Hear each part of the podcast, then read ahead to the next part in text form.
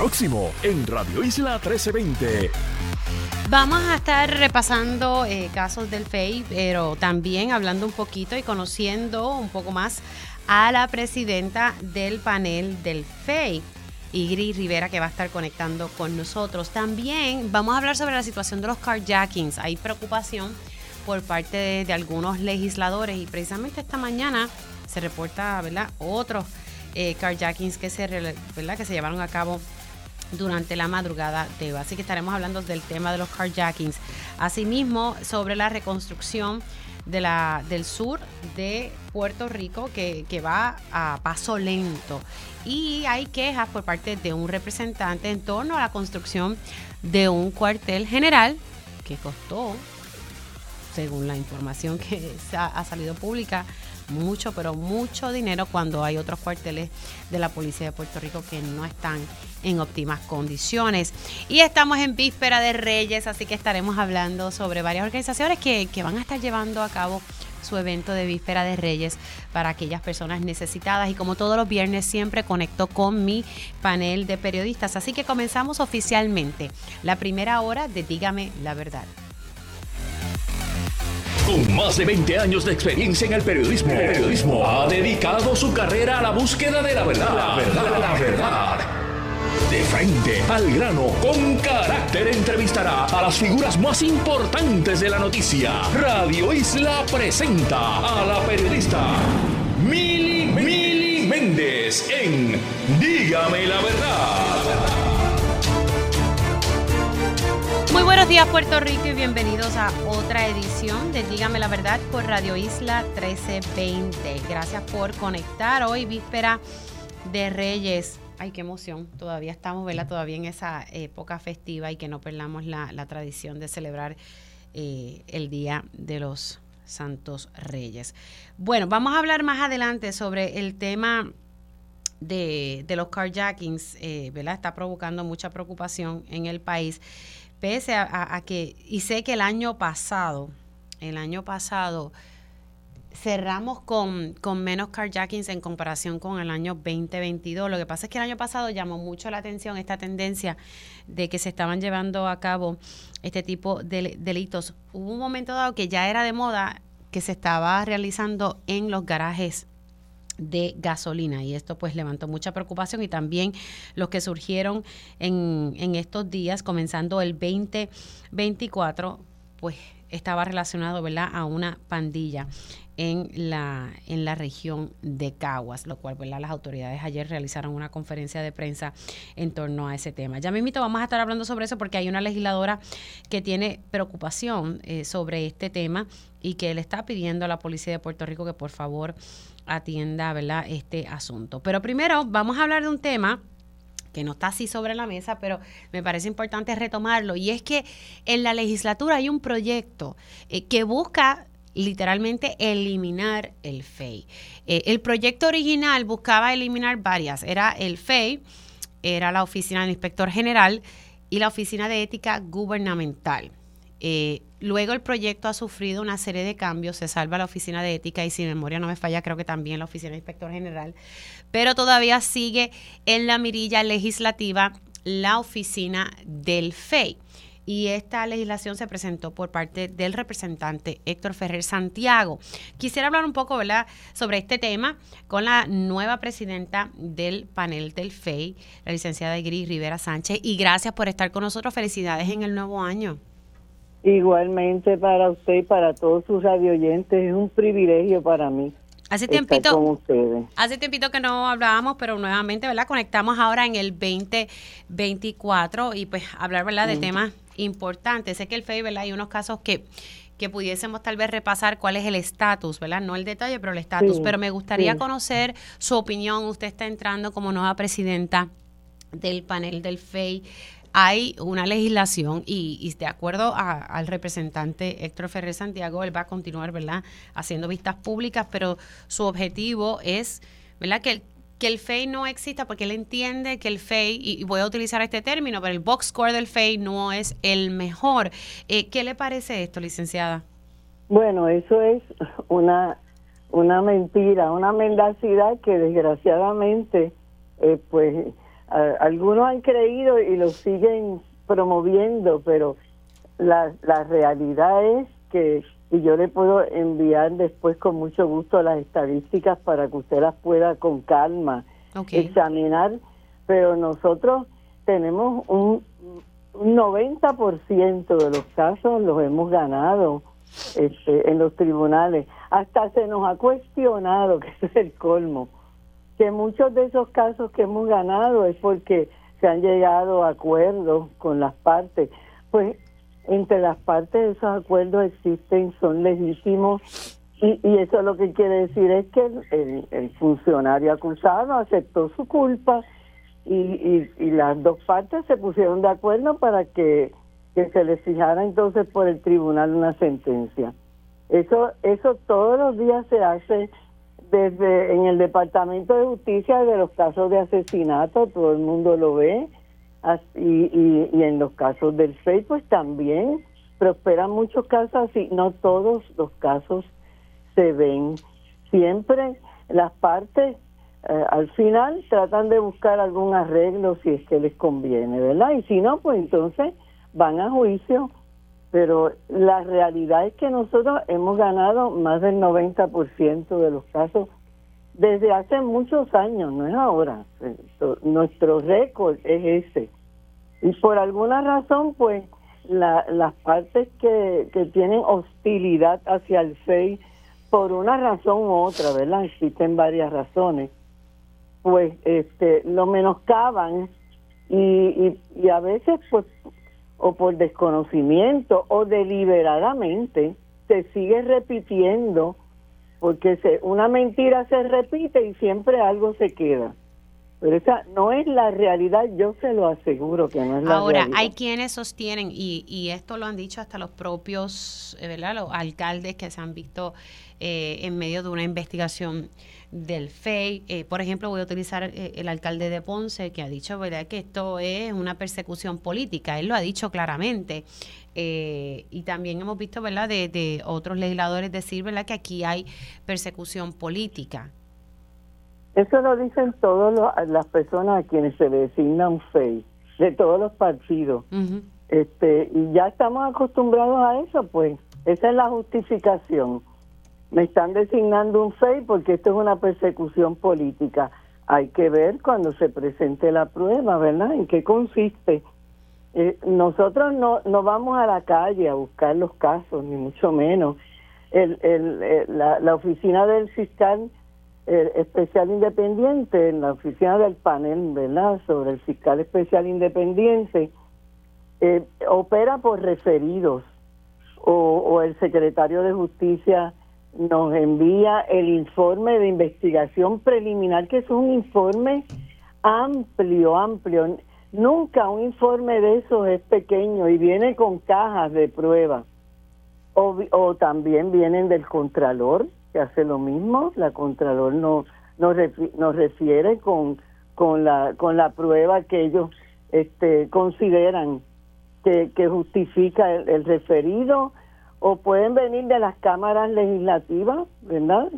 Lo mismo del Senado que de la Cámara de Representantes, los presidentes lo pueden referir, o viene de la Oficina de Ética Gubernamental. O sea, nosotros operamos de esa manera. Cuando llega a la oficina, eh, la, el, la- la- el deseo de que se investigue, y se recomiende o no se recomiende un FEI. En el, el Departamento de Justicia eh, nos manda la, el, el- el informe de investigación preliminar y en muchas ocasiones, yo creo que en, en- en- en una gran parte de los casos que nos, nos remiten, este, nos recomiendan que no, que no designemos un FEI.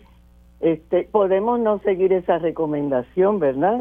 Ese informe se investiga cuidadosamente por los miembros del FEI. Nosotros, este, los miembros del panel, nosotros lo examinamos, lo escudriñamos y si vemos que la prueba es fuerte, ¿verdad? Que, que, es una que es una prueba que, que puede dar lugar a que los fiscales una vez investiguen más a fondo, pues encuentren prueba más allá de dudas razonables para este, presentar unos cargos, pues no podemos ser irresponsables y dejar eso allí, no importa quién sea. Ahora, Presidenta, ¿cuáles son? que sea. ¿Cuáles son? Los designamos y los, perdón que, que la interrumpí, diga. No, no, no, no se preocupe. Lo que quería saber, ¿verdad? Dentro de usted sé que está entrando ahora, pero los retos que tal vez usted puede ver dentro del FEI, cosas que, que hayan que mejorar, eh, ¿verdad? Sé que está recién entrando, pero siempre hay espacio para, para mejorar. ¿Qué cree usted pudiese mejorar dentro de, de ¿verdad? De, de,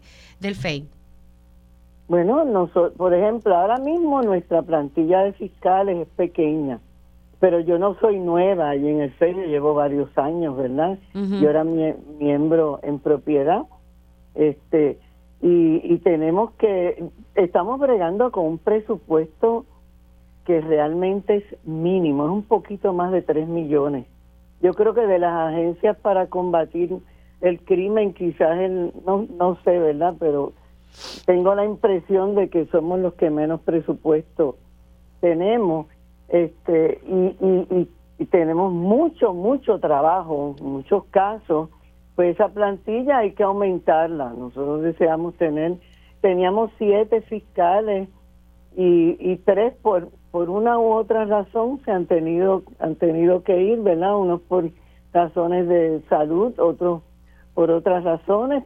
Llevan todos llevaban mucho tiempo allí.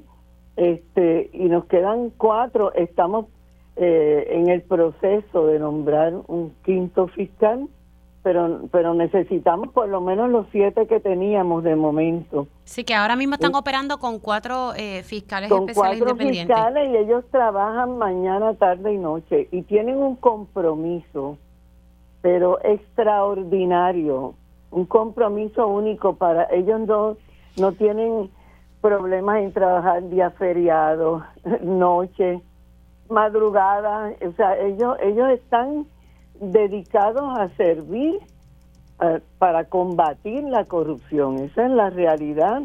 Este, por eso a mí honestamente no me quita mucho el sueño de que periódicamente surjan pues este, esa, esa, esos componentes que quieren destruir la institución, que, que nos desaparecerían con, con, con gusto y que este, nos, quisieran que no que, que, el sistema no no no funcionara con una oficina como la nuestra. Nosotros llevamos desde el año 1988, quiero decir la oficina, ¿verdad? Exacto. En este desde el, desde el 23 de febrero. Ya vamos a tener 36 años. Y nos hemos encontrado en la vida con muchos problemas de esa naturaleza porque lo que ocurre es que cada vez que a alguien se le designa un FEI, ah, bueno, pues el, correligionario o la misma persona a quien se le designa o los amigos dicen que somos una cosa horrible. Por el contrario, las personas de la otra parte que, que, que entienden que, que, estuvo bien que se designara y eh, pues entonces ah, pues pues somos somos los mejores del mundo. Hay que bregar con esos sentimientos que, de esos componentes de uno y otro lado, que siempre van a, tener o críticas, ¿verdad? O, un grado de satisfacción. Y olvidarse de eso, yo ignoro esas cosas porque la realidad es que en estos 36 años cuando han intentado socavarnos, este, desaparecernos, siempre, siempre hasta el día de hoy, gracias a Dios, hemos salido más fortalecidos. Esa es la realidad, mucho más fortalecidos en cada crisis. Este, y sencillamente eh, ha prevalecido pues, eh, pues la cordura, y el verdadero interés en, combatir la corrupción. No nos podemos olvidar que, que, la corrupción lo que entraña es el mal uso del poder de un funcionario público y ese y en ese funcionario público el pueblo de buena fe ha confiado, ha depositado toda su confianza y, lo, y, y, ese funcionario público corrupto se dedica obtener ventajas indebidas para su beneficio. Ahora, vamos a, oh. repasar, eh, señores, estoy dialogando con la presidenta del panel del FEI, la licenciada Igri Rivera Sánchez, em, y quería repasar algunos casos. El, lo de el caso de Ponce ya está en etapa para entonces ir a, vista preliminar o no, o a juicio. Sí, a vista, no, está, para ir a vista preliminar el 23 y el 24 de enero. Está pautada la vista, sí, para el 23 y el 24. Este es el caso de Ponce, que es BP 23-24 de, de enero. De enero, de enero. Entonces, el caso del alcalde suspendido de, de Mayagüez, ya eso está en etapa de juicio. Está suspendido también. El de Ponce también está, exacto, sí, el de Ponce está suspendido. sí, sí. sí. Eh, y de hecho, el, de Ponce eh, recurrió al Tribunal de Apelaciones y nos fallaron a favor nuestro. Sí, sí. Eh, esas suspensiones, eso es una medida cautelar que, tan, que el Tribunal Supremo siempre la ha avalado, porque pues es una medida que, que, es legítima para, para la protección de, del propio municipio, ¿verdad? en, en, casos en que nosotros entendemos que se justifica. Ahora, entonces el de Mayagüez está en etapa de juicio. El ¿para de Mayagüez está, el de Mayagüez está en etapa de juicio. Estaba para el 22 de diciembre. Pero ¿qué pasa? Que eh, tanto la defensa como la fiscalía pues han hecho una serie de solicitudes al tribunal. La defensa tengo la impresión de que incluso han pedido la desestimación. Este, entonces, el, tribunal, el honorable juez, ¿verdad? Convirtió eh, la, el día, la fecha señalada para el juicio en una conferencia con antelación al juicio para poder eh, discutir todas las mociones pendientes este, dejar a las partes un descubrimiento de prueba que es legítimo también eso este y, y darle la oportunidad verdad de que de que eh, estén en posición de analizar todo lo, lo, que han planteado las dos partes para en su día dirimirlo eh, señalaron para el 14 de febrero eh, una nueva un nuevo status conference Ok, eso es para el 14 para el 14. O sea que yo creo que ese caso honestamente va a tardar. Porque, por ejemplo, si se, si se planteara la desestimación de los cargos, este, no importa cómo el tribunal falle, la parte perdidosa va a recurrir al tribunal de apelaciones y luego al tribunal supremo si pierde o si eh, el, el que pierda o el que gane o el que el, el, el que pierda va a recurrir también al Supremo. Okay. O sea que e, eso sigue en una cadena y, yo creo que va a tardar. Yo creo que va a tardar ese caso. Ahora, eh, también se le había asignado un FEI, estaba en medio de una investigación, el representante José Rivera Madera. Eh, tengo entendido, si mi memoria no me falla, que ya esa fecha, ¿verdad?, de que tiene el FEI para hacer la investigación, ya había vencido. ¿Cuál es el próximo curso aquí? Sí. Sí, ya, ya, ya los fiscales ahí en ese caso notificaron que terminaron la investigación. Eh, recuerde que como en estos días ha habido, han sido muy particulares. Bueno, los días festivos, este, usted sabe cómo Tuvimos los días festivos, un receso también, la, el deceso de la de la presidenta sí. Coto, todo eso pues se trazó un poco, incluso la, la, la las acciones que pudiera tomar el panel, ¿verdad? Este, pero ya la semana que viene, cuando eh, nos reunamos, determinaremos eh, en este, esa notificación en qué estatus está, ¿verdad? Sabemos que ya se terminó este, y ellos tienen ahora que señalar cuál es lo, qué es lo que han decidido hacer. Eso mismo pasa con el de Ligia Hernández. ¿El de quién? El de Eligio Hernández, que era secretario de Educación. Ah, Ese caso también eh, ajá, notificaron eh, que ya finalizaron la investigación. Así, Así que tanto en el caso de representando Rivera Madera terminó la investigación y Eligio Hernández, ex secretario de Educación, finalizó la investigación. Finalizó también, sí, sí, sí. sí que ahora está pendiente a que se emita un informe. Sí, un informe o, la presentación de cargos, ¿verdad? Una de las ellos, ellos notifican que terminaron y entonces este después que terminan pues eh, hacen verdad lo que corresponda o un informe para pedir que se archiven los cargos si entienden que en los casos no hay no hay prueba más allá de dudas razonables para que se sostengan o presentan cargos si consideran que hay pruebas. Nosotros tenemos que ver eso y siempre respetamos la decisión de los fiscales, siempre porque para eso son independientes, especiales independientes. Y, y, esa recomendación pues pues se, se, acoge de inmediato, de inmediato, sin discusión. Solamente nosotros podemos preguntarle si nos surge alguna duda en cuanto a lo que están diciendo para aclarar, ¿verdad? Si hay alguna algo que no entendamos, podemos pedirle que, que, nos, aclaren, pero eh, inmiscuirnos en la decisión, si nos dicen que no tienen prueba, no, pues eso se respeta porque ellos son los que investigaron. Y si nos dicen que tienen pruebas, más allá de dudas razonables, para presentar los cargos, también se respeta. Pero ustedes evalúan esa prueba previo o, no?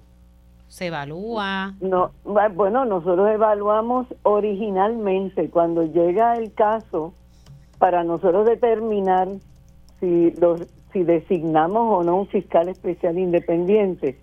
Vemos toda la prueba que recopilan en el Departamento de Justicia o, en el lugar de donde se nos refiera, ¿verdad? Este, la Contralor o, la Oficina de Ética, esas investigaciones las, las vemos y si nos parece que la prueba es fuerte y debemos designar un FEI, es el FEI el que hace una investigación más profunda y, vuelve a examinar los testigos eh, que han que, han sido ya examinados por la por la por la agencia que nos que nos hace referido por la secretaría que nos hace referido y buscan también prueba adicional y ellos hacen unas investigaciones sumamente amplia antes de decidir si tienen o no tienen pruebas más allá de dudas razonables. O sea, eh, eh, es la única manera, ¿verdad?, de que, de que pueda realmente eh, el, sistema funcionar. No, no puede ser livianamente. Presidenta, gracias por, por habernos dado ¿verdad? E, este tiempo, ya, ya, ya tengo la pausa. Así que gracias, felicidades, eh, hoy víspera de, no? Reyes. Felicidades a usted y un gusto haber estado en este programa. Cómo no, se me cuida mucho. Ahí ustedes escucharon a la presidenta del panel del FEI, eh, la licenciada Igri Rivera. Sánchez, hablamos ¿verdad? un poquito sobre algunos casos y, cómo va la cosa, eh, y también, ¿verdad? Un poco hablando de esta legislación que se propuso para eliminar el FEI. Hacemos una pausa y vamos a hablar sobre los temas del carjacking al regreso.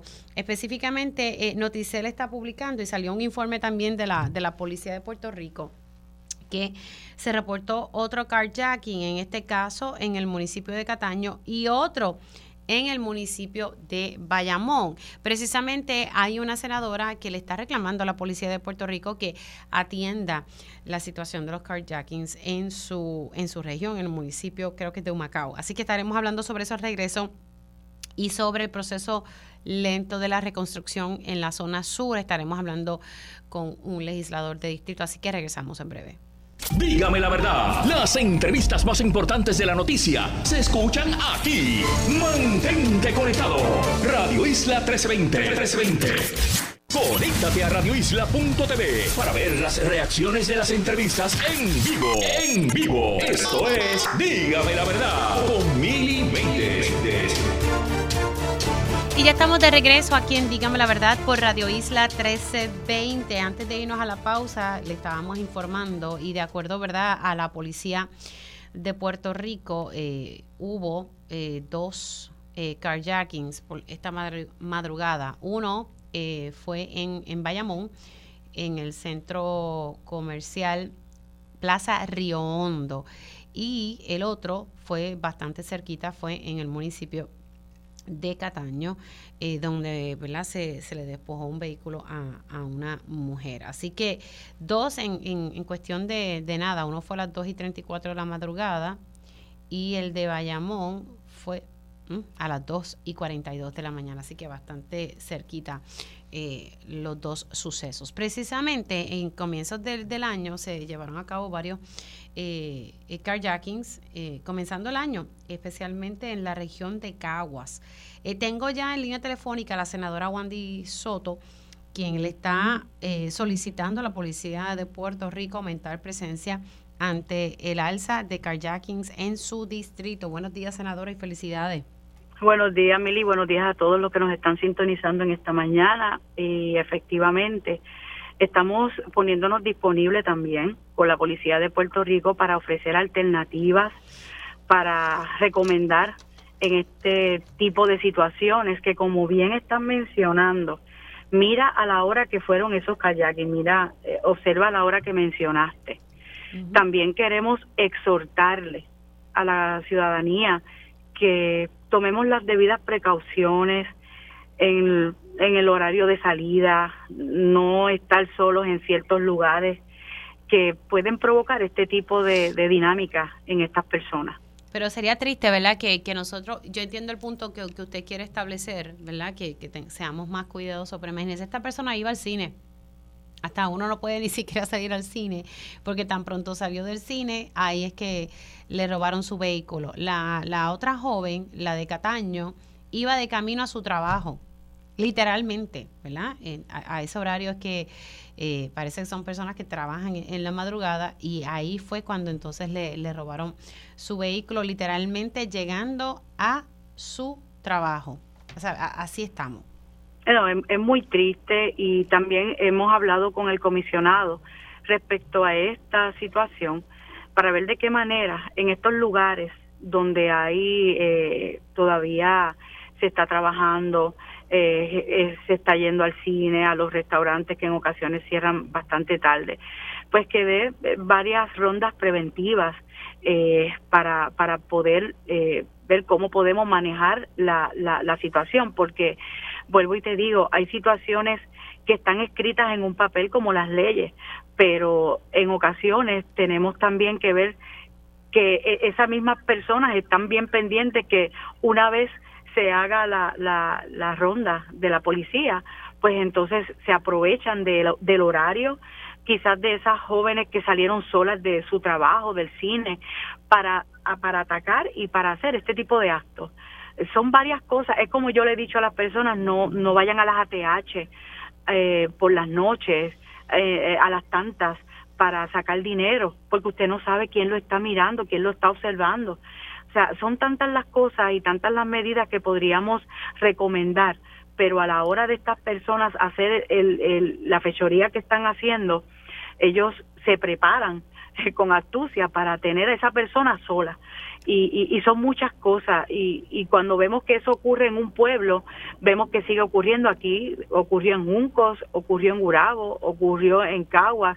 O sea, y, y es como, como una línea. Ahora, lo que bien menciona, eh, está ocurriendo en varios lugares y yo creo que debemos de unirnos para levantar también una campaña en contra de, de, esta acción, pero para, para comunicar y para ofrecer alternativas y situaciones, soluciones y que haya como un convenio o una ayuda colectiva entre los municipios, policía municipal, estatal, para, poder eh, dar más seguridad, porque es como bien dice, a mí me gusta ir al cine, eh, pero ya veo que a, esas tantas de la noche eh, se hace un poco difícil y si lo hacemos pues vámonos en grupo pero también está el que viene y nos sorprende con armas y lo que parece una noche de, de ¿verdad? de unidad y de compartir se puede convertir en algo sumamente triste.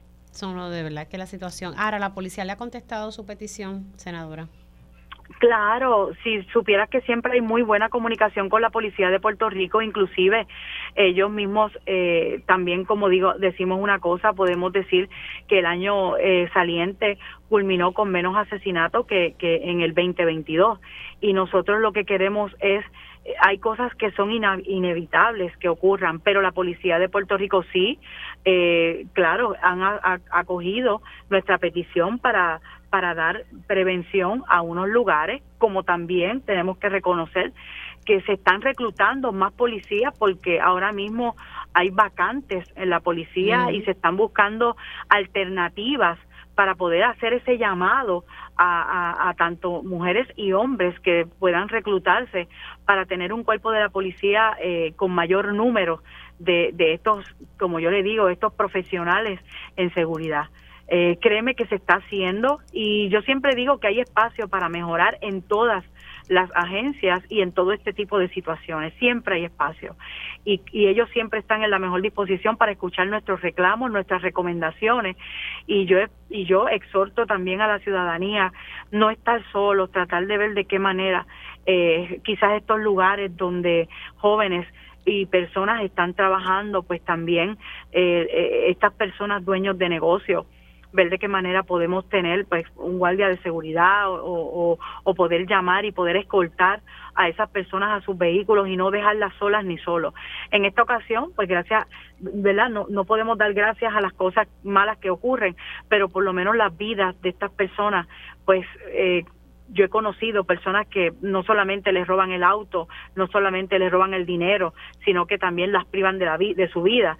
Y, y, qué bueno que por lo menos estas personas hay un seguro, lo material es material que duele, claro, porque son cosas que con sacrificio nosotros obtenemos.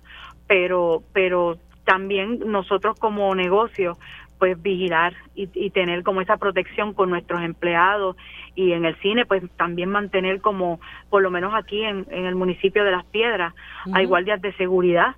Eh, yo veo siempre cuando salimos de los cines y en familia hay guardias de seguridad del mismo del mismo local y el establecimiento precisamente dando rondas. Y cuando sale la gente pues tú los ves más activos a ellos en ese momento. Y eso sirve también para prevenir este tipo de ataques. Bueno, vamos a estar, a estar pendientes al, tema. Gracias, senadora, por haber entrado unos minutitos. Se cuida. Igualmente, felicidades. Igualmente para usted. La senadora Wandy Soto, eh, quien le ha solicitado al negociado de la Policía de Puerto Rico pues atender este asunto de los carjacking, especialmente en su distrito, pero vemos que ¿verdad? Esto, esto va más allá de, un distrito senatorial. Eh, también esta madrugada, como decía al principio de este segmento, se registró un carjacking en Cataño y uno en Bayamón. Así que estaremos ¿verdad? Eh, eh, pendientes. E, en, el caso de la región de Caguas, según la información que había provisto la policía de Puerto Rico, pues sí, era una pandilla que se estaba dedicando a esto y pues ayer precisamente la policía de Puerto Rico hizo una conferencia de prensa sobre el particular. Tengo la pausa, pero al regreso estaremos hablando eh, sobre el proceso ¿verdad? de reconstrucción en el área sur que está bastante lento. Eh, la construcción se inauguró un cuartel general a un costo de 600 mil dólares, bastante dinero. Hay otros cuarteles que que están en unas pésimas condiciones, lo digo porque las veces cuando uno está yendo por ahí uno observa. Y también eh, hablaremos eh, con el representante José Cheito Rivera Madera, eh, y pues ahorita hablábamos con la presidenta del FEI sobre el caso del que ya ella adelanta que ya los fiscales terminaron la investigación. También hablaremos sobre la situación de nuestros adultos mayores. se está proponiendo crear una especie de código para los adultos mayores. ¿Esta es la solución? Pues lo vamos a estar hablando más adelante aquí en Dígame la verdad. Dígame la verdad, las entrevistas más importantes de la noticia se escuchan aquí. Mantente conectado. Radio Isla 1320. 1320. Conéctate a radioisla.tv para ver las reacciones de las entrevistas en vivo. En vivo. Esto es Dígame la verdad con Mili Y ya estamos de regreso aquí en Dígame la Verdad por Radio Isla 1320. Dios mío, me aguanto la espalda. Es que ayer una niña llamada Milena, que está ahí en el control con el iraquí y con Héctor Gabriel, parecía karateca anoche. Tú sabes, era como juá, juá, juá. Literalmente, no, no estoy exagerando. Eso, y entonces Julio me dice, eso te pasa por invitarla a dormir con nosotros. Ella duerme en su cuarto. Pero a mamá le dio, ay, vente con nosotros al cuarto. Me arrepiento. Chacho, la, espalda no la aguanto. Ella se está escondiendo, ¿verdad? Me imagino, claro, pues sabe que estoy hablando de ella. Chacho, karateca al fin. Bueno, son las 10 y 40 y está en sintonía de Dígame la Verdad, por aquí por Radio Isla 1320. Vamos a hablar sobre la situación del sur pero me parece ¿verdad? importante eh, también eh, que toquemos el tema de este cuartel que se inauguró eh, en, en, en, la zona del distrito que se conoce como el distrito T-Mobile. 600 mil toletes, wow. Hay muchos cuarteles que necesitan estar en, en, mejores condiciones también. Así que hablaremos de eso un poco. Y tengo ya en línea telefónica al representante José Rivera Madera. Muy buenos días y felicidades en el nuevo año, representante. Buenos días, mil felicidades a ti, a toda tu familia y a todo el público y a sus familias, ¿verdad? Que nos escuchan durante la mañana de hoy. Mucha salud, es lo más importante, que con el resto pues bregamos poco a poco. Eso es así. Yo siempre le digo a todo el mundo lo mismo, salud. Eh, si tenemos salud, lo demás eh, fluye. Representante, ahorita hablaba con, con la presidenta del panel del FEI Preguntaba sobre varios casos, eh, pregunté sobre su caso y ella me sostiene que terminaron la investigación eh, y bueno, ahora falta por determinar si se hace un informe diciendo pues que se archiva el caso o si se somete la erradicación de cargos. ¿Usted se le ha informado algo en torno a esto? No, no, no hemos tenido información más allá de que cerca del 13 de diciembre eh, podría ser un poquito antes, se nos informó eh, que había un cambio de fiscales, ¿verdad? Que salía el fiscal Emilio Aril y entraba la eh, fiscal eh, Zulma Fuster. Eh, fuera de eso, pues no tenemos más ninguna información. El 18 de diciembre, según nos anunciaron, cuando nos dijeron qué día comenzaba la, la investigación, pues se cumplirían los 90 días que tenían por ley el, el panel fiscal para investigar, eh, eh, pero no nos han notificado nada, ¿verdad? No nos notificaron si, si pidieron extensión o si no pidieron extensión, como ha pasado en otros casos. Eh, estamos en la espera, entendemos que hay como 30 días más que tienen luego de, finalizado el tiempo del eh, de investigación para someter o, informar que no van a someter, ¿verdad? Así que yo, nosotros estamos preparados acá con nuestra representación legal, nos reunimos eh, periódicamente para repasar los issues de, de, por dónde pudieran erradicar algo, si van a erradicar o si no van a erradicar, o, o, o, ¿verdad? ¿Cuáles serían los próximos pasos legales a seguir? Así que estamos estamos en eso, estamos preparados para la determinación que ella, Ella sostuvo que se terminó la investigación, así que aquí es cuestión de esperar eh, cuál es el próximo paso, si un informe o si se, se someten eh, eh cargos, ¿verdad? En, torno a eso. Y, y recordemos un poco, porque básicamente, y esto lo hemos hablado usted y yo aquí en este espacio, que básicamente a usted se le somete por el hecho de ejercer su función como legislador, fiscalizando un proyecto donde se iba a estar instalando una antena, que estaban haciendo unos trabajos en horas de la madrugada para los cuales no tenían permiso y usted estaba en la vía pública, o sea. Claro, estaba en la vía pública. Y ellos le están señalando a usted obstrucción. Ellos, ellos están señalando eh, obstrucción a una obra con permisos. Eh, yo nunca entré al lugar de, ¿verdad? Al lugar privado donde está realizándose la obra. Eh, y yo pedí que me dijeran que me mostraran la, una, un documento que era una excepción al, al reglamento de contaminación por ruido que prohíbe que se construya a las 3 de la mañana, ¿verdad? que se utilice vehículo pesado para construir a las 3 de la mañana y el mismo reglamento define lo que es construcción, las prohibiciones, vehículos pesados, horario diurno, horario nocturno y es bien específico donde dice que no se puede construir en horario nocturno. Así que, eh, y además de eso, yo había comenzado una investigación el 9 de mayo, se había citado para el 11 de mayo y ellos llegaron el 10 de mayo a las 3 de la mañana escoltados por 80 policías. Pues es importante decir que la policía vino escoltándolo, no fue que llegaron porque habían protestantes. Eh, yo tampoco, tampoco traspasé ningún cordón, eh, eh, acordonamiento como ellos indican en el, en el informe, o por lo menos justicia o la policía, ¿verdad? Indica en el informe que hizo la declaración jurada, porque yo pregunté quién era la persona del cargo y me llevaron ellos hasta donde la persona del cargo, que estaba dentro del acordonamiento, pues, pues, también, pero fueron ellos los que me llevaron hasta allí.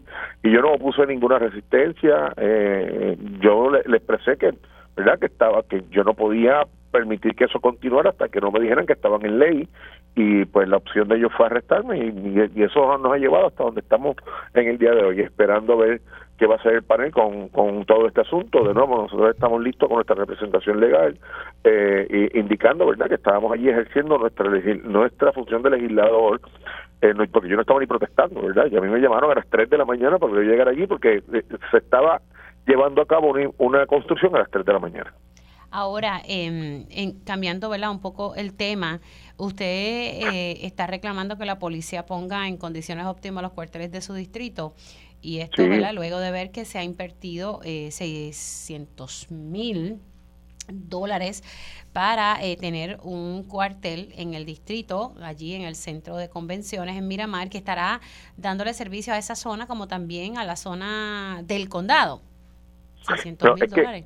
Es que a mí, a mí no me deja de sorprender lo que yo he llamado el elitismo gubernamental de esta administración, ¿verdad? Porque es que hay una gente que tiene unos privilegios sobre otros cuando no debería ser de esa manera.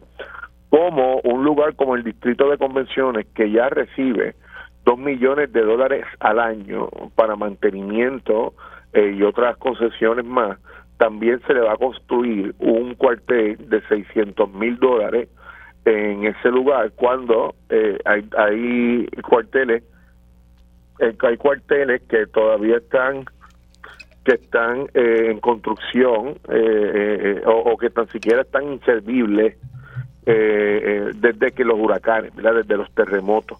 Es importante que, que ellos entiendan que la policía de Puerto Rico acá, en nuestro distrito, necesita trabajar en condiciones como todos los países de Puerto Rico, ¿verdad? deberían tener las mismas facilidades que tiene el distrito de móvil hoy. Eh, te voy a poner un ejemplo, Ponce Oeste. Ponce Oeste es un cuartel de 15 mil pies cuadrados de construcción eh, que tenía allí eh, fotografía, laboratorio, eh, 20 eh, servicios que da la Policía de Puerto Rico que son importantísimos y no, no los pueden dar porque solamente está funcionando una esquinita pequeña que es el frente para eh, utilizarse como retén. De allí cuando vas a pasar para el resto está clausurado totalmente porque el edificio OSHA literalmente lo cerró. Así están trabajando en un edificio que hicieron a la parte de atrás de madera y zinc y con un vagón que no tiene baños tan siquiera. Eh, en, el cuartel de Boyanilla el urinal del baño de varones no sirve. Eh, la celda no la pueden utilizar porque no tiene lavamanos y si no tiene lavamanos no pueden utilizar la celda. El cuartel de drogas de Yauco está igual. ¿Sabes? ¿Cómo, cómo, ¿Cómo en Puerto Rico hoy nosotros le podemos seguir explicando a las personas que viven en mi distrito o que viven en cualquier otra área de Puerto Rico, porque eso no, esto, las condiciones de los cuarteles no se atañen solamente a mi distrito, pero mi distrito está más impactado por el asunto de los terremotos. Pero ¿cómo nosotros eh, podemos explicar un cuartel de 600 mil dólares en un lugar que tiene una inversión privada multimillonaria, eh, cuando los cuarteles del pueblo, de la gente que tienen que atender el caso que hablaba la senadora de los kayakings y otras cosas, pues no tienen tan siquiera eh, un lugar, ¿verdad? Un lugar decente donde llegar a trabajar. Pues te voy a decir más. Yo tengo amigos policías que me han dicho que han tenido que hacer colecta para comprarle dos gomas a una patrulla. Ay, por favor. En, en, en, en Guayanilla, las patrullas que llegaron nuevas, mire, no tienen radio. Si se forma un tiroteo, ellos cuentan con el radio personal que tienen encima, que opera más o menos como un celular o con sus celulares privados. No, no, tienen no tienen radio, o sea, ya eso le sumamos el problema de retiro que hemos estado trabajando con eso, ¿verdad? Y esperamos el 8 de agosto poder terminar, el 8 de enero ahora poder terminar esa legislación. Eh, estamos trabajando con, mejorar sus condiciones de empleo. A veces, obviamente, sabemos que la calle los criminales están más armados que ellos. Eh, todos estos asuntos y encima de eso no tienen ni un lugar decente donde llegar a trabajar. Pues yo creo que es un abuso cuando se utilizan 600 mil dólares de fondo ARPA para el distrito de convenciones, que de nuevo es una inversión privada multimillonaria, y los cuarteles del pueblo de Puerto Rico, de la, de la gente eh, que no están en la área metropolitana, pues están hechos están hechos canto.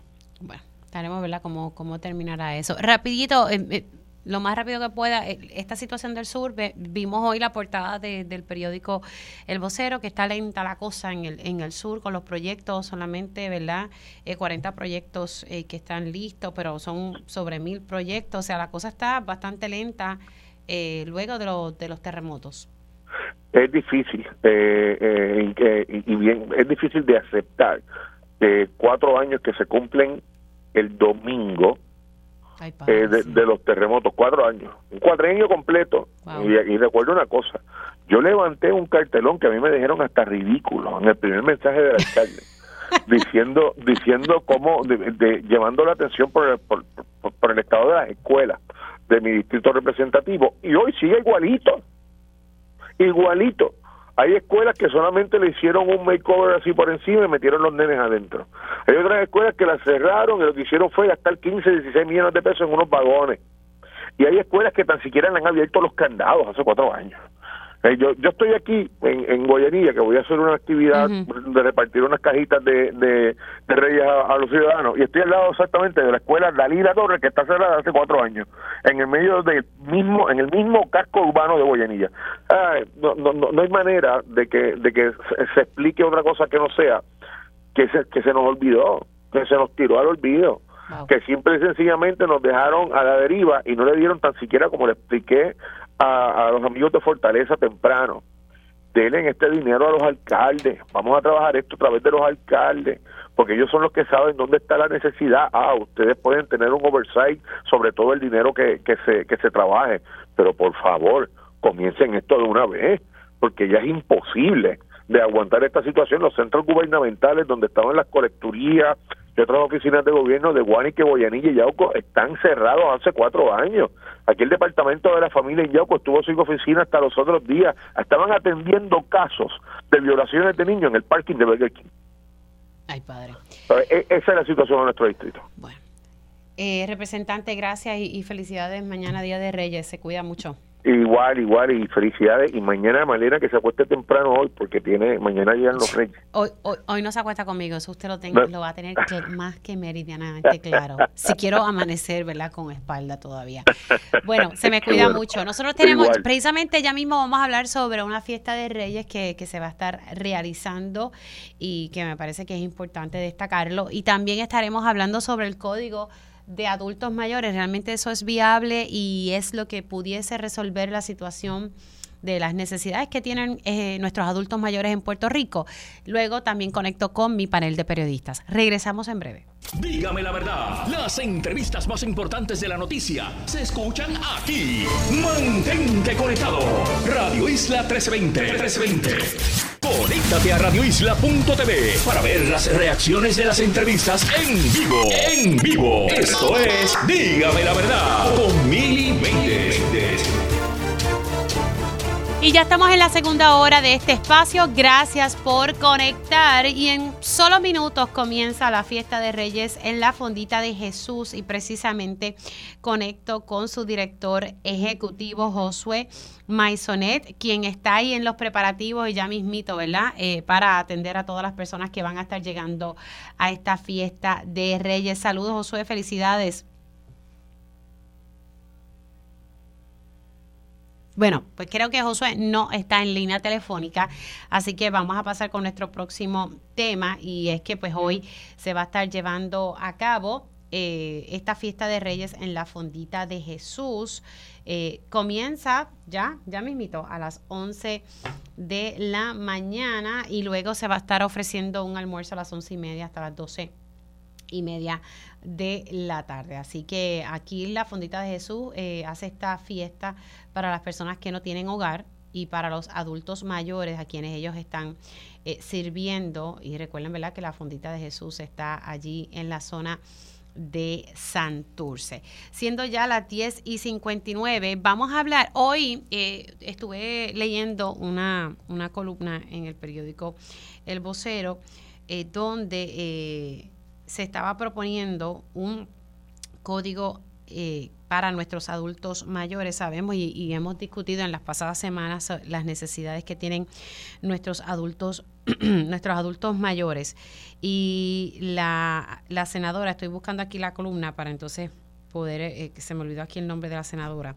La senadora Marisa Jiménez eh, escribe una columna en el periódico El Vocero donde ella esposa la necesidad de un código para los adultos mayores, siendo ¿verdad? esta una población eh, grande aquí en Puerto Rico y lo hemos hablado constantemente con eh, José Acarón de AARP, eh, que cada vez sigue creciendo nuestra población en, Puerto Rico. Ella dice que, que, en estos momentos existe, existen muchas leyes designadas para proveer eh, múltiples servicios a nuestros adultos mayores en el área social, en el área económica, salud y también en la, en la seguridad. Así que ella lo que está proponiendo es que entonces se, se cree una especie de código, eh, un código especial para los adultos mayores y así entonces poder eh, dialogar, ¿sabe? Que, que, esté todo en un mismo lugar. Así que vamos a conectar con José Acarón eh, de AARP. Buenos días, José, y felicidades en el nuevo año. Igual para ti, Emilia, toda la gente, la familia de Radio Isla y oye, y felicidades en este fin de semana de Reyes también. Eso es así, de verdad, felicidades. Que ya, ya estamos en víspera, tomando estamos y preparando mis Reyes aquí en casa. Ya, ya estás ahí en, en, esos preparativos. ¿Qué te parece lo que está proponiendo en su columna la senadora eh, Marisara Jiménez? Eh, sobre que, que, se debe crear entonces un código, que hay múltiples leyes y que ella entiende que se debería como que agrupar todo dentro de un código. Pues mira, cuando leí la noticia esta mañana me estuvo interesante. Porque ella tiene una razón. Eh, eh, ella, según estuve leyendo, se reunió con la secretaria de la familia, Cieny Rodríguez Troche, y con el y con Domingo Manuel y el secretario de Justicia. Eh, y una de las cosas que precisamente yo he estado conversando y quiero seguir conversando con los diferentes candidatos a la gobernación de todos los partidos de cara a las elecciones es que hay mucha ley, hay mucha política pública muy certera, pero el problema está en la ejecución. Eh, cómo se, se, trabaja en las cortes, cómo se trabaja con las eh, con las agencias, etcétera. Y nosotros lo que, está, lo que lo que estoy levantando bandera con los candidatos es que se necesitan fortalecer las estructuras de la ejecución de las leyes y la política pública. Y yo no sé si el código. Yo no sé si el código forzará ese, esa problemática que la tenemos aquí, no solamente con las leyes eh, que benefician a nuestros adultos mayores, sino que en, todo. Yo, empezando porque si queremos fortalecer la ejecución y podemos buscar la forma de que ese código, y estoy dispuesto a que se, oye, hay que conversarlo, de cómo ese código puede ayudar a la ejecución de las leyes eh, a través de las agencias y a través de eh, las cortes en Puerto Rico. Eh, oye, vamos para adelante, porque eso es lo que estamos buscando. pero yo lo encuentro con una propuesta interesante, hay que conversarla, cómo eso va a elevar esa ejecución que fallamos tanto en Puerto Rico, que tenemos tantas buenas leyes muertas que no se ejecutan. Y yo creo que parte del, del énfasis que tiene que ver, que tiene que ver unas estructuras de ejecución desde fortaleza para abajo, para asegurarnos de que esto pasa. Y hay muchas veces mucha desconexión y los jefes de agencia están tan en, ensimismado en toda la vorágine diaria, que no tienen el tiempo, y para yo pasa con muchos alcaldes, de ejecutar, mirar a largo plazo y ejecutar. Es que yo creo que ahí es donde tenemos que fortalecer el gobierno de Puerto Rico, porque donde fallamos es en eso. Yo tengo reunión el 16 de enero con la Secretaría de la Familia, que le envié precisamente el día 2 de enero, le envié una comunicación con seis o siete eh, puntos que queremos discutir sobre precisamente ejecución de algunas de las leyes que se han aprobado el año pasado, programas que están pasando. Eh, tenemos siete puntos para discutir. Y le voy a incluir este octavo para saber cuál fue la, el pensar de la eh, senadora Marisa Jiménez, para ver entonces cómo podemos adelantar esto. El problema que yo veo es solamente tenemos una sesión en el 2024 y es corta. Bastante eh, corta con otros temas bastante controversiales. controversial y tenemos todavía mucha política también de adultos mayores que hay que aprobarse, como todas las enmiendas de la ley 121 y la administración de envejecimiento y tenemos también la parte que es una de las cosas que queremos adelantar para ejecutar, es una administración de envejecimiento en familia. Así que eh, todo lo que sea para mejorar la calidad de vida de todos, porque todos vamos hacia eso. Esto no es solamente por una población, yo voy detrás, tú vienes detrás, eh, y nos va a mejorar la calidad de vida de todos, porque nadie está en un vacío. Así es que adelante, quiero enviarle un email a la senadora para conversarlo también, pero quiero ver dónde caería esto en prioridad o simplemente es una columna de opinión. Sí, no, eh, exacto. Eh, bueno, yo me imagino que las intenciones definitivamente las tiene y yo creo que el resto está... Son buenas. Eh, en que, pues... Hablar del tema nada más es bueno. Claro, claro. Y más en este año.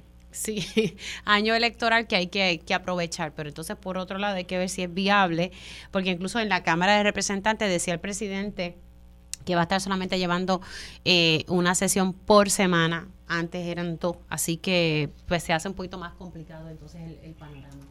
Yo no entiendo eh, por qué, porque suficientes temas y desgraciadamente eh, se quedan muchos proyectos que no se adelantan en tres años y se quedan todos para el último, la última sesión. Y si generalmente yo llevo ya 19 años en ARP, te digo que esta última sesión es de locura. Sí, es que, es año electoral. Básicamente se, se pierde. Y vamos a ver muchas propuestas como estas en este año. Eh, desgraciadamente, muchas veces ya es tarde porque se debe haber hecho los pasados dos años, eh, pero no deja de ser una buena conversación para las elecciones y para comenzar en el 2025. estaremos entonces pendientes. A Carón, felicidades, cuídate mucho. Un abrazo siempre a todos ustedes y a ti especial.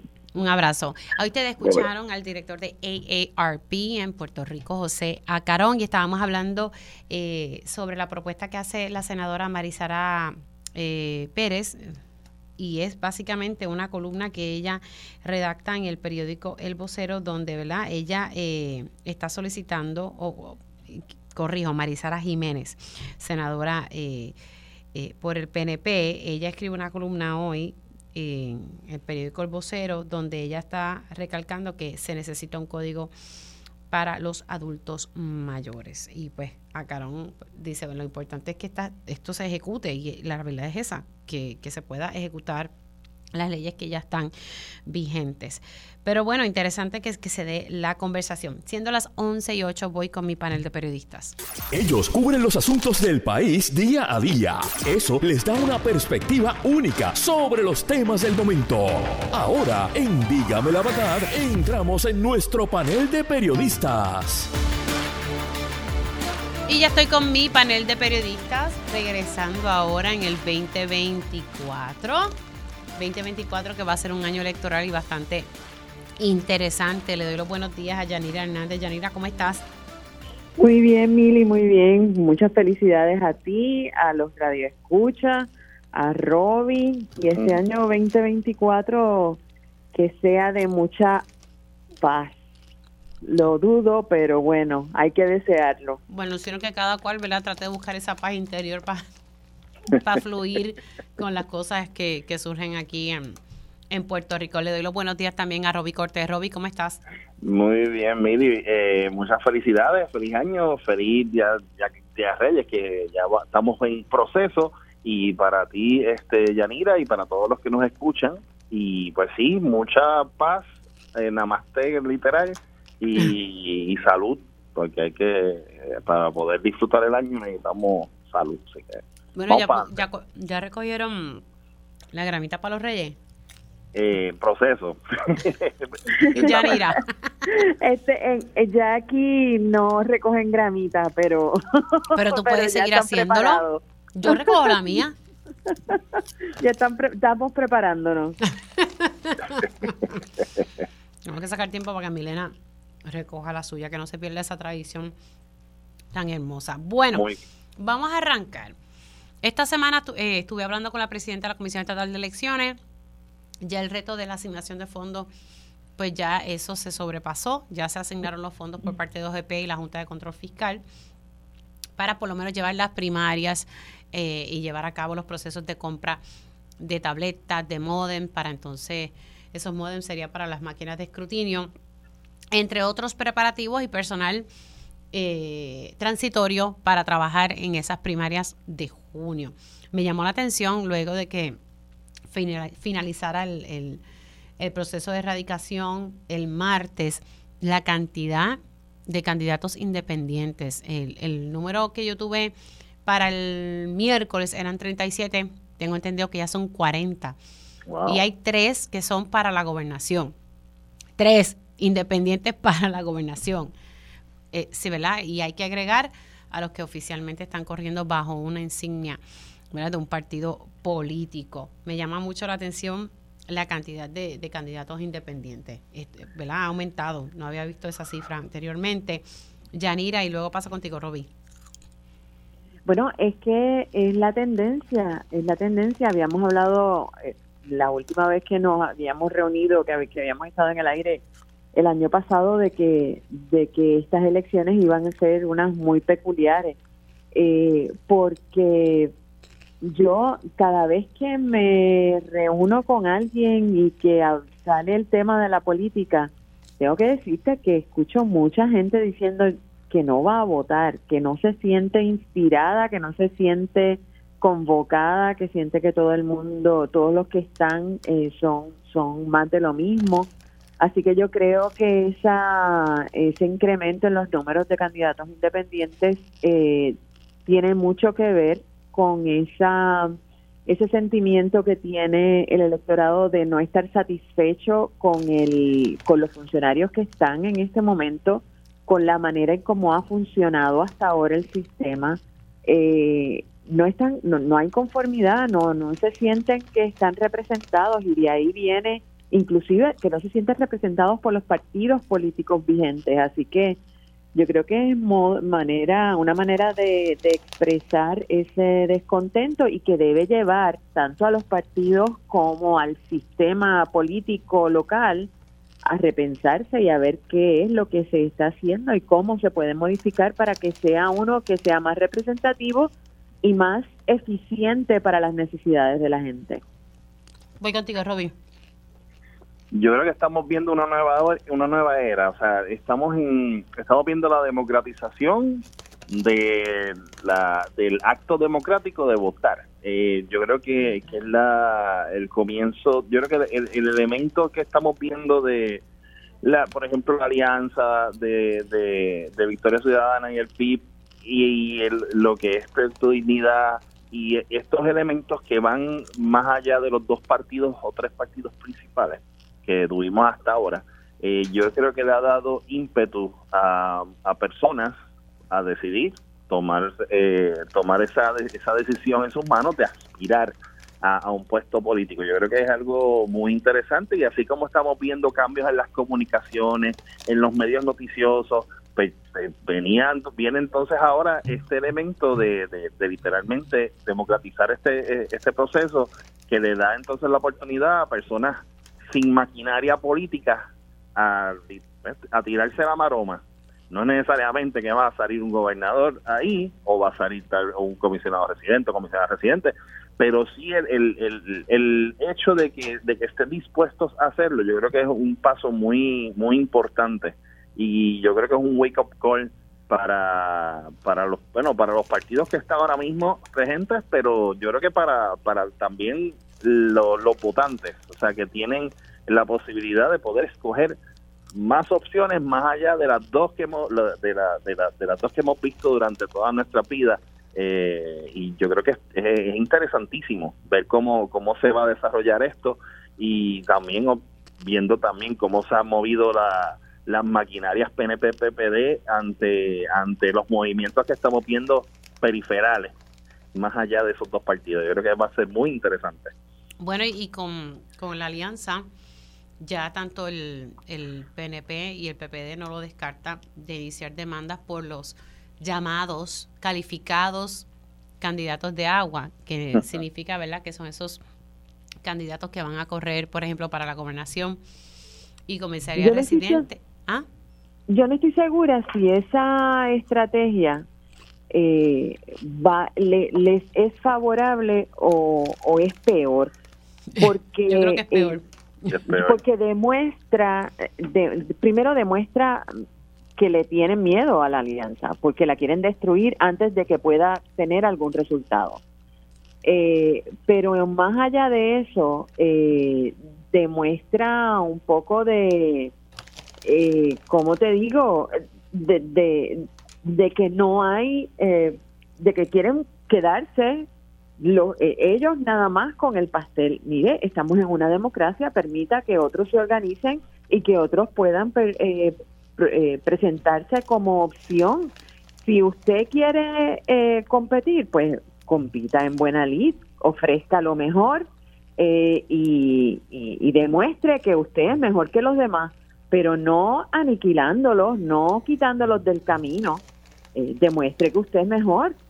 O sea, lo que La pasa que es que si no hubiesen eliminado del código electoral eh, eso de, la, de, la, de las candidaturas coaligadas, pues no sería un issue. Pero lo que pasa es que como está eliminado del código electoral, pues Por entonces eso, o sea, lo que pasa es que le dieron la eso. vueltita a la ley y ahora dicen, espérate, pues vamos a demandar. Claro. Estamos viendo, estamos viendo que en este caso lo que es la alianza está jugando el juego dentro de, de- de- dentro de la, mesita de juego del de monopolio que, que hi- que hicieron los dos partidos principales que, que incluso a pesar de los múltiples reclamos de todas de todos lados de la de forma electoral que, que lo habíamos hablado ya hace cuatro años eh, no quisieron hacer nada y quisieron mantener el sistema y está y ahora está ahora que están jugando el juego a través de esa misma mesa ahora están diciendo no ahora eso es eso es injusto eso es ilegal eso vamos simplemente como tú dices supieron supieron cogerle el truquito por el ladito que es lo que ellos han hecho a través de la historia porque eso eso lo sabemos pero que esta vez pues le, le- se está notando no que, que está haciendo efecto cuando tú ves esos ataques directos a, a los movimientos que está haciendo en este caso la alianza eh, eh, es algo que, que te hace ver que, están preocupados por el asunto Y es un poco de mezquindad. sí también Sí. Mira, eh, es que tanto los dos principales partidos están atacando la alianza y es que ambos de esa manera reconocen que sí hay un asunto, aunque Edwin Mundo ha sido bastante claro en decir que, que la alianza, o sea, él, él no le ha restado ahí méritos. Ahora, el candidato de quebradillas por el movimiento Victoria Ciudadana, ¿qué pasa? El, el que quería aspirar por el PPD no lo descalificaron porque supuestamente había hecho un comentario en las redes a favor del candidato del movimiento Victoria Ciudadana, que fue un comentario viejo, incluso no fue ni político, era algo ambiental. Pues por eso lo descalificaron. Imagínate a los niveles, por un comentario viejo. ¿En serio? ¿Tú lo vas a descalificar por eso? Ay, mira. Sin embargo- No, no, en serio. y ¿Eso fue lo que además es un pasó? acto de hipocresía.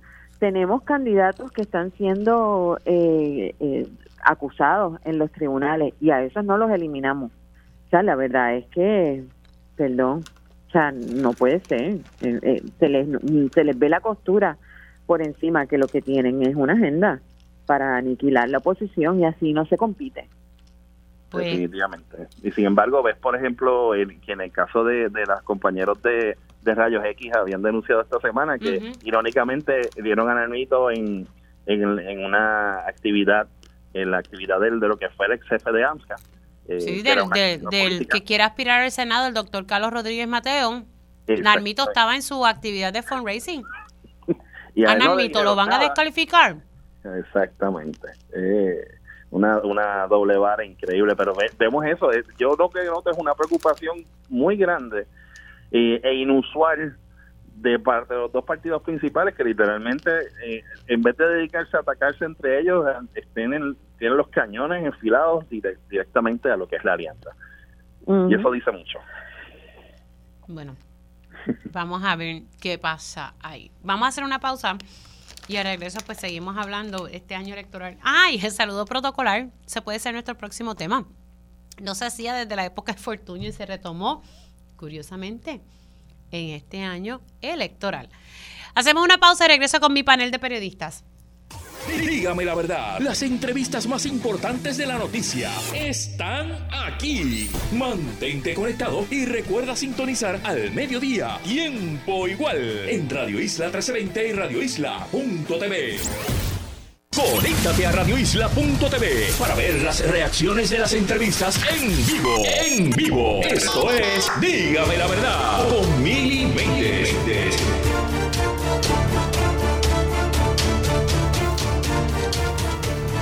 Y ya son las 11 y 23 de la mañana. Sigo con mi panel de periodistas eh, integrado por Roby Cortés y Yanira Hernández. Hablamos un poco sobre eh, la cantidad alta de candidatos independientes que van a correr en estas elecciones. El total eh, llega a 40 si agregamos a legisladores municipales. Antes de irnos a la pausa, dejé sobre la mesa el tema de que se retomó el saludo protocolar del gobernador, algo que se había eliminado para el 2009, época de Luis Fortuño, se eliminó. A mí me parece que, pues sí, que bueno que se eliminó, yo no, yo no le veo mucho, mucha lógica, pero bueno, hay quienes sí.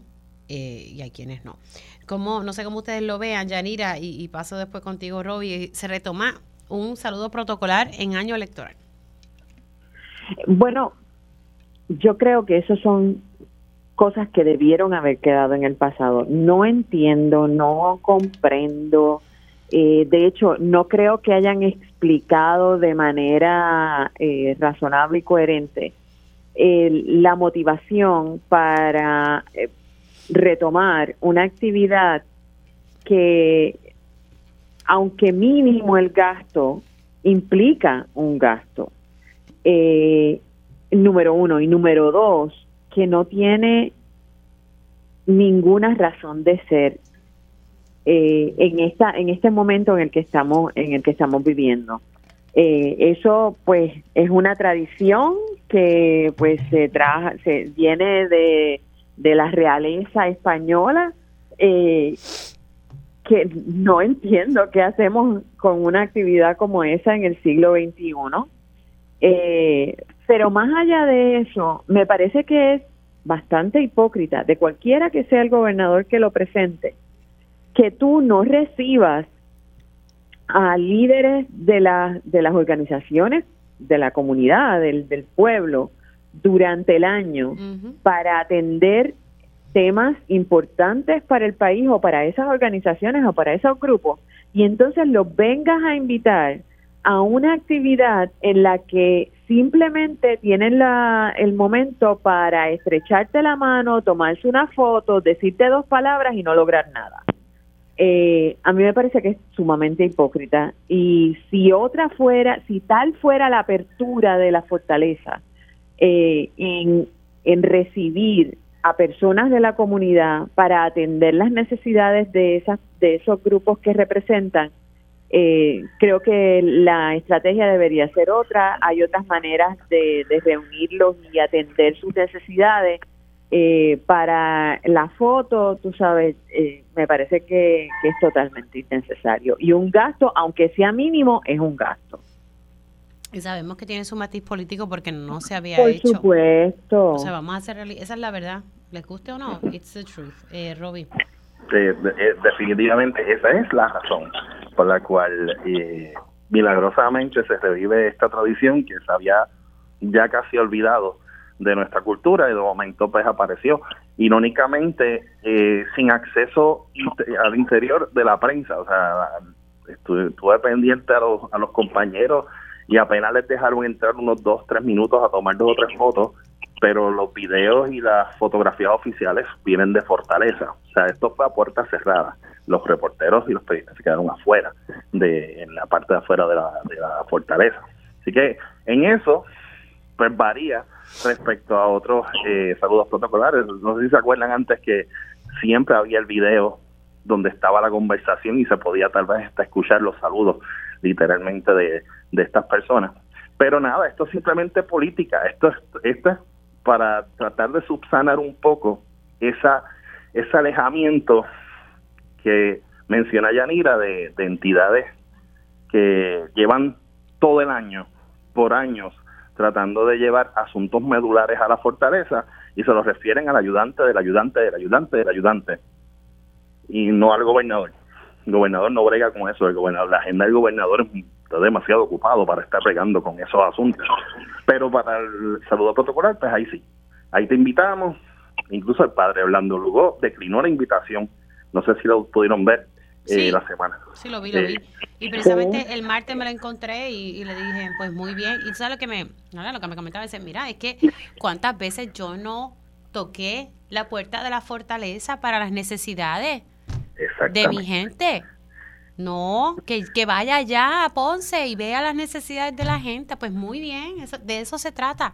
Y, y, por eso es que por eso es esto esto e, este saludo protocolar entre comillas esto fue por política esto es para las relaciones públicas del señor gobernador de decir yo soy accesible yo invito a todo el mundo mira la foto con el de las comunidades tal el de la entidad tal pero claro, fueron dos días. El día de ayer fue para entonces los jefes de agencia y la foto para, para la campaña, literal, para decir que estoy con el pueblo. Pero en realidad no está, porque lo, estamos, lo hemos visto, hemos sido testigos del alejamiento del gobernador en muchos aspectos y pues este año yo creo que va a tratar de, de acercarse un poco más. Pero nada, lo vemos, lo, notamos y, obviamente el, el pueblo pues lo, ha sido testigo de eso en los pasados años. Creo que se le cayó la llamada a Yanira, pero la estamos entonces llamando ya, ya mismito. Así que Yanira, conectamos contigo en breve. Quería establecer el próximo el próximo tema, de ver si eh, conecta Yanira para entonces. Básicamente quiero tocar. Ayer, eh, el nuevo día, eh, tuvo, publicó un extracto de, de esa grabación de regla 6 del caso de Carla Rodríguez y sabíamos que esta grabación existía porque el mismo Departamento de Justicia, cuando brindó entrevistas sobre este caso, por lo menos aquí la que está a cargo de la División de Violencia Doméstica, me decía, mire, te puedo hablar en detalle de esto porque escuché la grabación de la regla 6 y luego también la, eh, eh, la presidenta del Tribunal Supremo pues dio una entrevista sobre el particular. Esto a mí me trae a, a colación, o por lo menos a establecer lo siguiente, y es que yo creo que, yo entiendo, no es que creo, yo entiendo que estas grabaciones deben ser públicas, deben estar accesibles para, para la prensa, para que el país sepa qué es lo que pasa en estas salas. Porque a, raíz de esta transcripción que hace el Nuevo Día, es lo mismo que me había dicho aquí la, la fiscal a cargo de la División de Violencia Doméstica y de Maltrato de Menores, exactamente lo mismo.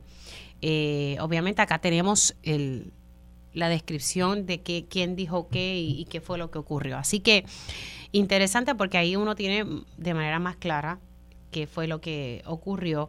Y pues nada, e, esto pues pone sobre la mesa, yo sé que la jueza presidenta dijo pues que, que sí, que el sistema ha fallado. La información que a mí me ha llegado por personas que laboran en estos casos es que la rama judicial tiene que hacer cambios. Ayer tocaba este tema en Día a Día en Telemundo y básicamente estábamos hablando de que estas salas especializadas de violencia doméstica deben estar más tiempo.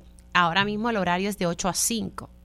Claro, pero se debe entonces establecer un personal que pueda trabajar, personal que esté adiestrado sobre estos temas, personal que, que pueda estar más tiempo, porque aquel caso que ocurra luego de las 5 tiene que esperar o al día siguiente o tiene a veces que esperar ahora a ver el fiscal que esté disponible, eh, porque siempre no es el mismo fiscal quien atiende los casos, eh, a ver quién está disponible, el juez que esté de turno para entonces atender eh, los casos, ya sea de una orden de protección, que es lo que usualmente ocurre. Así que yo creo que hay cosas que hay que, que, que atender y para que esto no, ¿verdad? Que no sigan ocurriendo. Y vuelvo, insisto, con que a los jueces yo no sé si es que los adiestramientos que les han dado no, no les entra, pero de verdad que necesitan tener más empatía y ser un poco sensibles. Yo sé que el trabajo de ellos no, no es que estoy diciendo que no, o tienen bastante trabajo y bastante eh, tenso que puede ser, pero no podemos perder la sensibilidad en estos casos y hay que escuchar. ¿verdad? Sabemos que leemos un expediente y por ahí seguimos, hay que escuchar a lo que dice la víctima eh, esa transcripción del caso de Carla, Dios mío, pues sí, ya más claro no lo pudo haber dicho. Y el agente que investigó también ah, sostuvo y declaró ante el tribunal que el individuo había admitido los hechos. O sea, lo admitió y admitió que le dio coraje y que por eso arrancó la cámara de seguridad y la tiró al monte. ¿Qué más? Si eso es regla 6. Mm. Eh, voy contigo, ya tengo a Yanira de nuevo en línea. Eh, lo hemos dicho desde, las, desde el feminicidio de Andrea Ruiz Costa hace ya casi tres años que la rama judicial tiene que tiene que reformarse o sea, en estos asuntos eh, tienen que buscar la manera de, de, verdad hacer una reforma real. No es dar tallercitos y llenar llenar documento y di que y di que cogiste tantas horas de, de taller, porque yo me recuerdo cuando estaba de profesor había que tomar ciertas horas de, de, de, orientación y, y eso no es. es. Es es más allá, es mucho más allá. Es, es, es, llevar llevar ese asunto a, un nivel de, de enforzarlo a los, a los propios jueces. O sea, no es alterar el, juicio de, del juez o la jueza en, en, lo que es para, para esa persona lo correcto, pero sí en tratar de, que entienda que los asuntos medulares de lo que es el, lo, lo, que es el maltrato eh, contra la mujer y contra la pareja, eh, o sea, tiene muchas ramificaciones y tienes que ser, eh, tienes que tener esa apertura de que si te dicen en, en sala de que eh, tu ex pareja que, que hace años no, no, no tienes nada que ver con esa persona, de momento entra a tu casa, rompe la cámara, te deja una foto, eh, esa, son cosas que son, o sea, nosotros que no somos jueces, para nosotros es sentido común el hecho de que, mira, ahí hay algo ocurriendo que, que tiene, o sea, la cintila de evidencia estaba ahí.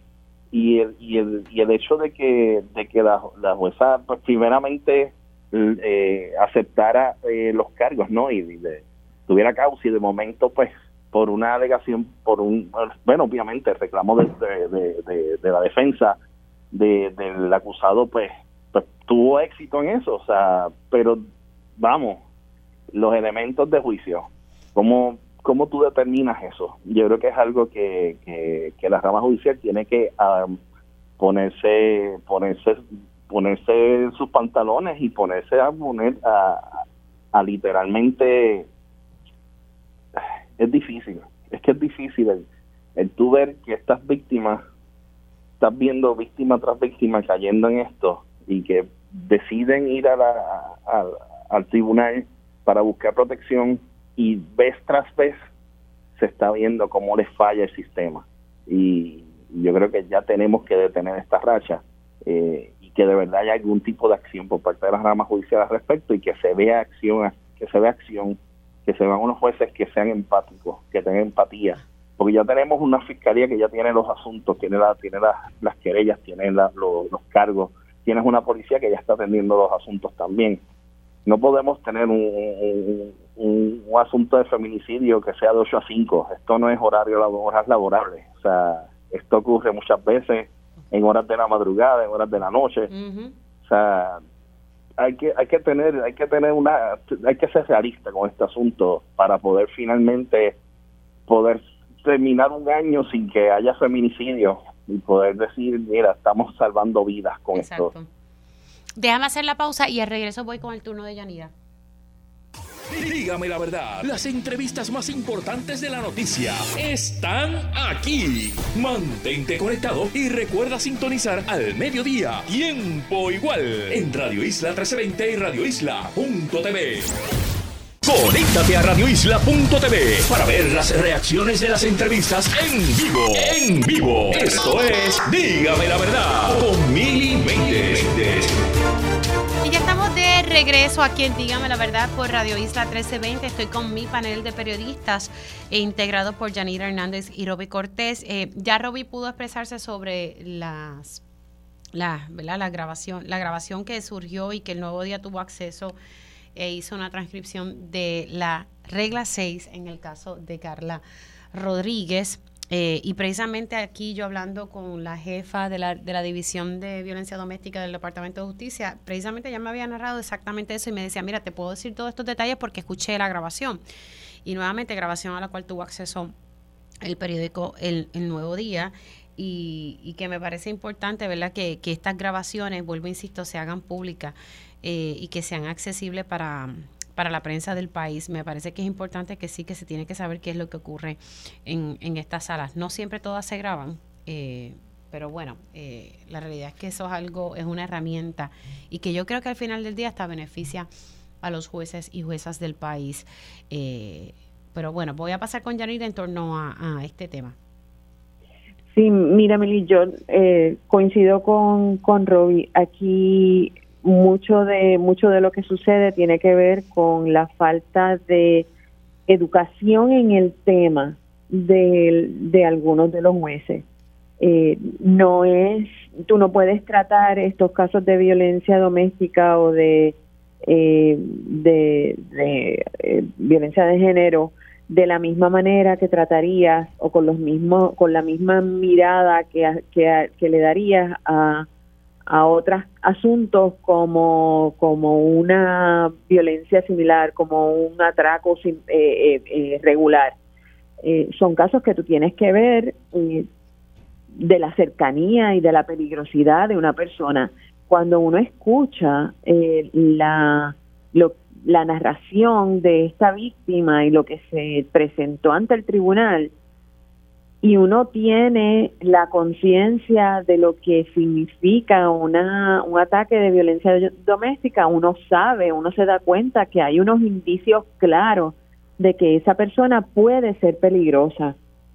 Y lo único que se le pide al tribunal es que le dé una herramienta a esa víctima para que eh, no sea una estadística más, que no es infalible. O sea, eh, tenemos que estar claros, las órdenes de protección no son infalibles, pero sin embargo son una herramienta y cuando no existe, son un disuasivo y cuando no existen, pues suceden cosas como las que hemos estado viendo.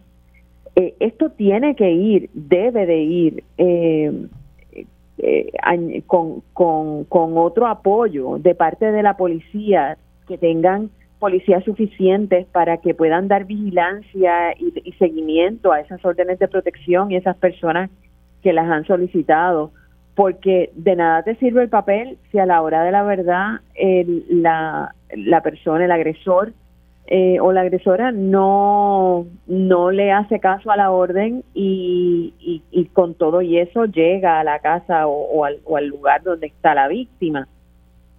Pero si la si la víctima puede llamar a la policía, la policía reacciona de manera inmediata, pues, pues uno puede tratar de evitar eh, cosas terribles como las que hemos estado viendo. Pero para eso se necesita una conciencia colectiva, se necesita acción eh, y se necesita tener mucha empatía. Eh, y que yo creo que, que también eso hace mucha falta y que se pierde algunas veces en los tribunales con tantas cosas que pueden ver los jueces y pierden un poco la sensibilidad con relación a las víctimas y eso no debiera perderse jamás. Sí, yo creo que hay que, hay que hacer, eh, todavía falta, porque leyes hay, leyes leyes hay en, en, este país en torno a este tema.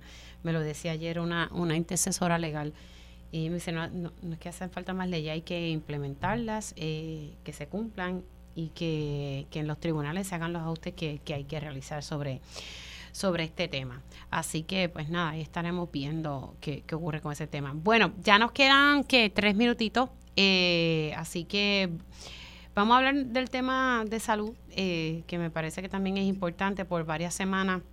Se viene hablando ¿verdad? sobre la escasez de personal, eh, no solamente en, los hospitales públicos, ¿verdad? lo que compone el centro médico, y que siempre ha sido una problemática. A mí me siguen escribiendo enfermeras y enfermeras diciéndome que no pueden ya con la carga de trabajo, porque ahora, tras que tienen muchos pacientes que atender, tienen que hacer otras funciones que no les corresponden. Vimos la situación del Hospital Buen Samaritano, que lo sacamos aquí en, digamos la verdad, donde en una carta se suspenden a enfermeros y enfermeras por unas dos semanas porque el hospital reconoce que tiene una situación fiscal, una baja en el censo y una situación, ¿verdad?, con con la facturación con las aseguradoras del país. Me quedan dos minutos, un minuto para Roby y uno para Yanira. Voy contigo, Roby. Bueno, esto es bien sencillo. Seguimos viendo la debacle en, en los sistemas de salud, o la situación en los hospitales, y no vemos una acción de parte de, del gobierno de cómo, cómo vamos a atajar este asunto. Aquí se habla de que la, de que la economía está en la, la economía está mejor que nunca, el desempleo está más bajo que nunca, pero la salud de nada de eso no se habla y yo creo que es importante darle voz y, espacio a, esas enfermeras, enfermeros, a esos profesionales de la salud porque están sufriendo. O sea, esa la situación en los hospitales es crítica y yo creo que el gobernador debe de, expresarse al respecto y hacer acción para que las situaciones que están ocurriendo se minimicen y que y que tengamos un sistema más robusto. Y yo creo que ahora este año que es de elecciones pues ver que entonces qué va a hacer si finalmente se va a mover. Sí. Yanira. Eh, si nosotros no atendemos el problema de salud con la creciente eh, población eh, de edad madura que, que, que, vamos a tener en los próximos años, aquí vamos a ver muchísimas tragedias. Así que yo creo que esa debe ser una de las primerísimas prioridades, y valga la redundancia, que debe tener este gobierno, y es atender y resolver el problema de acceso y de, acceso de servicios de salud en, en, las diferentes poblaciones, porque de lo contrario eh, no las vamos a ver bien, bien feo. Vamos a, a ver qué, qué, va a pasar ahí, pero bueno, eh, la verdad es que hay que atender la, la situación de acceso a servicios de salud y pues yo siempre he dicho y que hay que hay que fiscalizar a las aseguradoras, punto, pero aquí nadie le quiere poner el cascabel al gato. ¿Por qué? Porque siguen haciendo aportaciones a las campañas políticas, a distintos políticos, y esa es la verdad. Eso está ahí. Pero bueno, compañeros, gracias. Feliz Día de Reyes mañana. Que la pasen bien. Se me cuidan mucho. Nosotros hacemos una pausa y felicidades mañana en el Día de Reyes. Que no perdamos esta hermosa tradición. Se me cuidan mucho y pues nada, conectamos el lunes.